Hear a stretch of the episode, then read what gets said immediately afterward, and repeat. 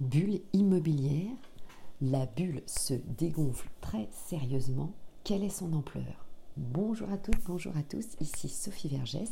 Je vous souhaite la bienvenue sur ce nouvel épisode de la saison 2, le E32, sur le dégonflement de la bulle immobilière.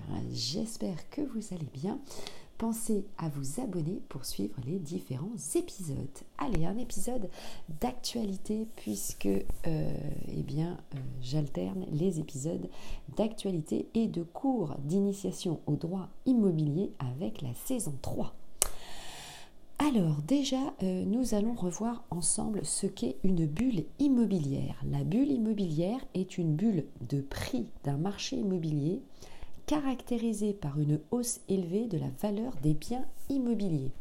Elle se traduit par un écart de prix important et persistant entre le prix de certains biens, de la variation de leurs déterminants fondamentaux économiques comme les salaires ou le rendement locatif. Si vous voulez plus d'informations, vous pouvez retrouver bien sûr cette définition sur le site Wikipédia pour avoir notamment euh, le contexte et euh, l'histoire.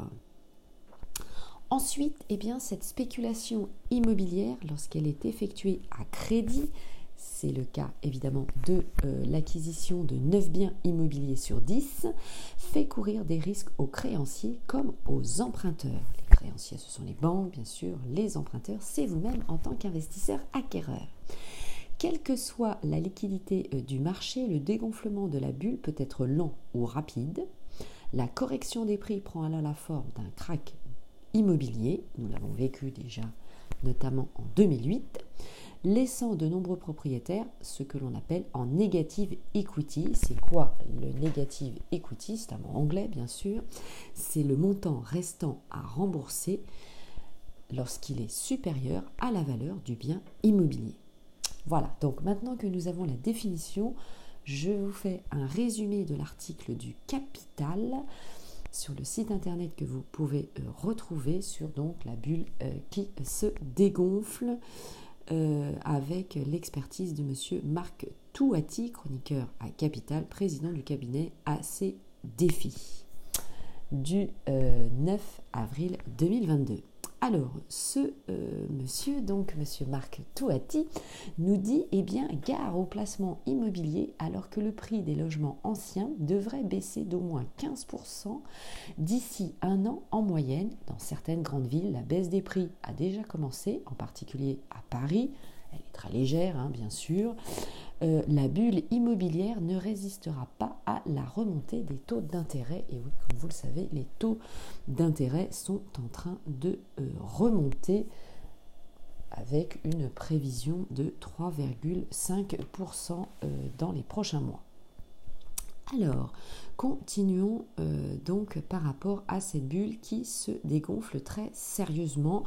nous le voyons d'ailleurs dans les statistiques de agences Orpi, se loger au meilleur agent, euh, qui confirme également trois grandes tendances. Allez, vous êtes prêts? Voyons ensemble donc ces trois grandes tendances.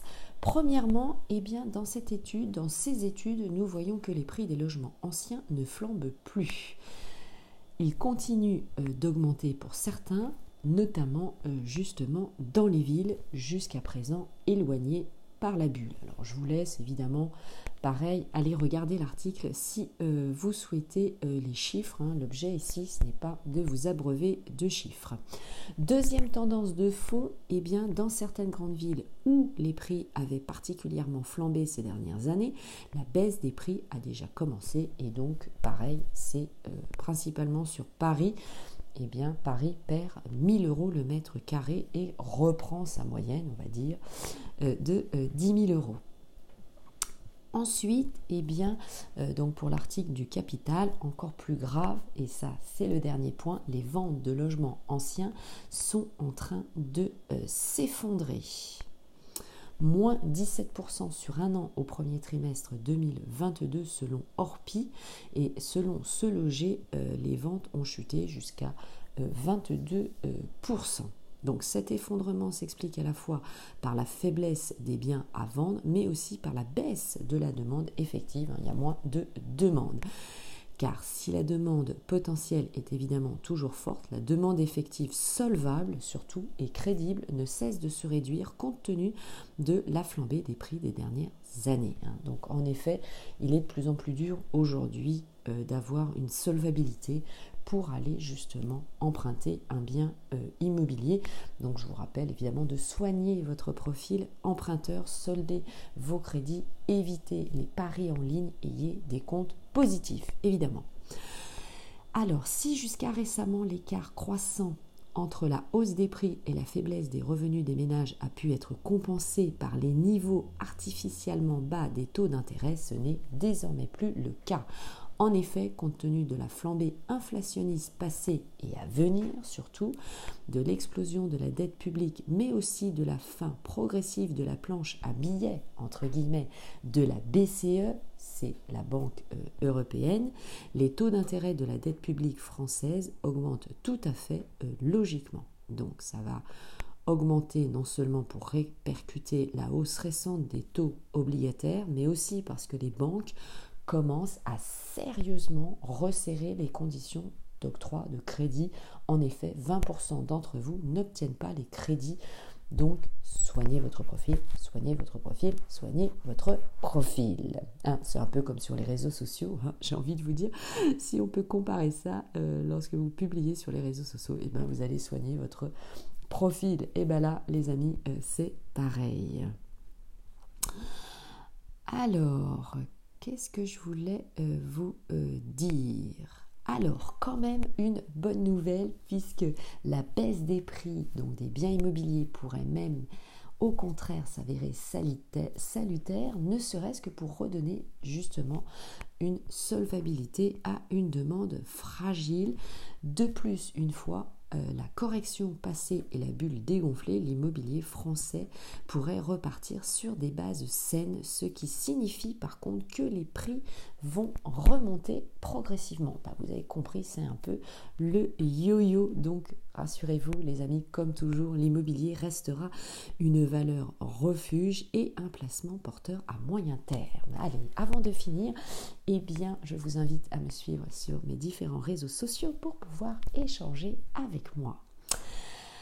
Alors, en effet, eh bien, on espère une remise à zéro pour pouvoir se reconnecter à la réalité économique et repartir sur des fondamentaux plus robustes. Allez, je vous laisse lire l'article en entier euh, du Capital. Euh, vous aurez même des graphiques pour euh, ceux qui préfèrent les images. Allez, merci de m'avoir suivi. Je euh, vous embrasse, portez-vous bien, ciao, bye bye, et puis bien sûr, bon investissement et au plaisir d'échanger avec vous. Ciao, bye bye.